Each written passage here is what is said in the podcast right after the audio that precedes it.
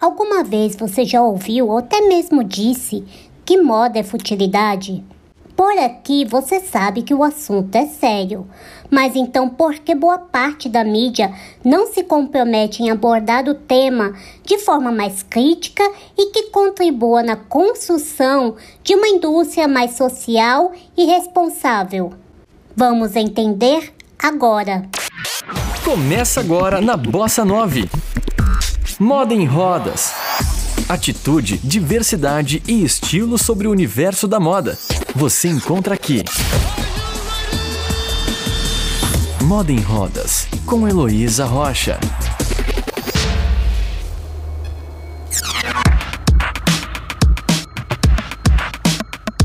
O jornalismo crítico de moda está morto ou caminha a passos lentos? Porque temas como moda inclusiva são abordados pelos grandes veículos de moda de forma rasa e pontual. As respostas a gente vai descobrir neste e no próximo episódio. E para elucidar algumas dessas questões, eu converso com Marina Colerato, do Instituto Modifica.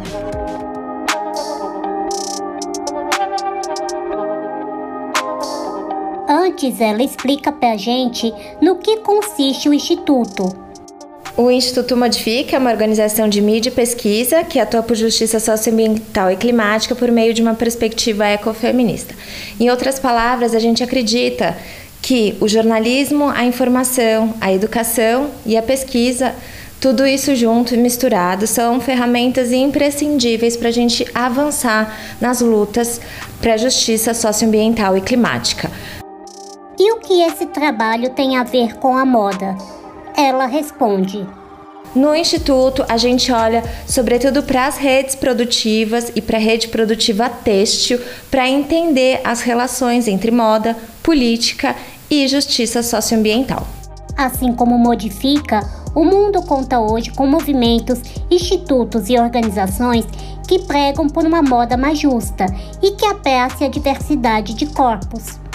Por outro lado, o discurso não surge com a mesma potência na grande mídia, contribuindo desta maneira na percepção de que o tema é de baixa relevância e focado 100% no consumo. Então, por que esta ideia existe até hoje, se tanto o jornalismo quanto a sociedade conseguiram avançar nos últimos anos? A relação da sociedade e, e quando eu falo sociedade, eu falo de todos os atores que a gente possa imaginar: consumidores, é, pessoas na academia, pessoas no próprio setor, no jornalismo, etc., é, acabavam entendendo a indústria realmente como algo a não ser entendido, a não ser debatido em profundidade, a não ser nem digno de olhar é, científico por parte dos pesquisadores e das pesquisadoras em todos os âmbitos, né? no ensino é, superior, tanto na formação quanto é, no mestrado e doutorado, enfim. É, essa história vem mudando conforme mais e mais pessoas vão se envolvendo com a indústria para além um, da produção em si, né? Então, a olhar essa indústria, a tratar essa indústria como um espaço importante de ensino, de pesquisa, de debate, de ativismo. Somada essa percepção de que moda é a única forma de pautar a moda é pelo serviço, né? Ou seja, mostrando produtos da temporada ou tendência, ou a partir de uma perspectiva de desfile ou de uma certa glamorização das primeiras filas de desfile, etc.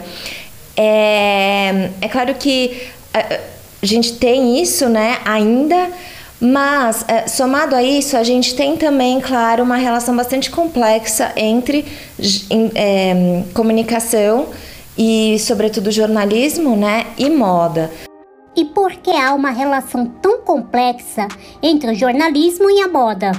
Porque a gente está falando de interesses de publicidade, interesses econômicos, e a gente é, percebe que até hoje isso é uma coisa bastante importante. Eu vou dar um exemplo. Quando a gente publicou uma pesquisa relacionada às relações das marcas de moda com o couro de origem do desmatamento da Amazônia, a gente não teve engajamento setorial com relação a isso nem nos veículos, porque é um enorme conflito de interesse entre anunciantes e jornalistas, né? Então, é isso também precisa ser colocado em xeque porque é sobre ah, os modos de financiamento né, deste modelo e do quanto que este modo de funcionamento prejudica um, um jornalismo mais aprofundado, mais crítico e que não tenha medo uh, de realmente expor todas as pautas do setor. Você está ouvindo Moda em Rodas Além do medo de expor todo e qualquer tipo de pauta, Marina confessa que há outra barreira que prejudica o jornalismo crítico de moda. Mas ela adianta antes que, felizmente, este cenário vem mudando aos poucos. Bom, não é inegável que a gente pode dizer que essas que esse cenário mudou nos últimos, eu vou dizer nos últimos 15 anos, que é o tempo que eu acompanho o jornalismo de moda.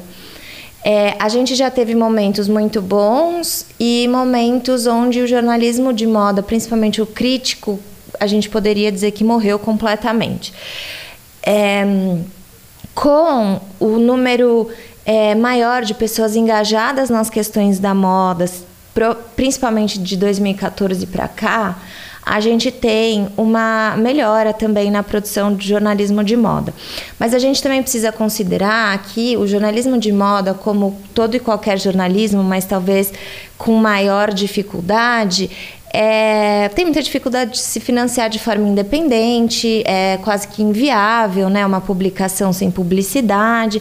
Então a gente tem esses desafios. E se você acha que a publicidade é o único obstáculo que impede uma visão mais crítica da moda na mídia, ela cita outro desafio. Um outro desafio que a gente precisa considerar é a própria homogeneidade da moda, né? É, quando a gente uh, vai para os espaços, uh, seja eles, seja, seja ele uma redação, um desfile, alguns espaços de tomada de decisão, a gente vê pessoas um, do mesmo perfil, ou seja, pessoas normalmente brancas, é, de uma classe social é, também muito similar, enfim, falta diversidade de fato aí nesses espaços, né? E um, sem essa diversidade, muito difícil a gente conseguir trazer pautas de forma transversal é, vai ser tudo um de fora pontual, né? É, e não um de dentro nesse processo de construção. Uma outra coisa que é válido a gente também pensar é quais espaços a gente precisa reformar, quais espaços a gente precisa superar e quais passos a gente precisa criar para que a gente tenha uma transformação é, na indústria e na comunicação e no jornalismo de moda, sobretudo, né? É, isso talvez seja um dos grandes questionamentos. Assim, a gente não precisa melhorar tudo. A gente algumas coisas a gente tem que simplesmente superar. E isso é claro é um grande desafio. Moda em Rodas com Heloísa Rocha. E como podemos eliminar todos os obstáculos citados até aqui por Marina Colerato? A resposta, ou quem sabe, uma das possíveis soluções para uma mudança deste cenário você encontra no próximo episódio. Não perca! Eu sou Heloísa Rocha, do Moda em Rodas, para a Bossa 9. Você ouviu Moda em Rodas com Heloísa Rocha. Saiba mais no Instagram, arroba Moda em Rodas.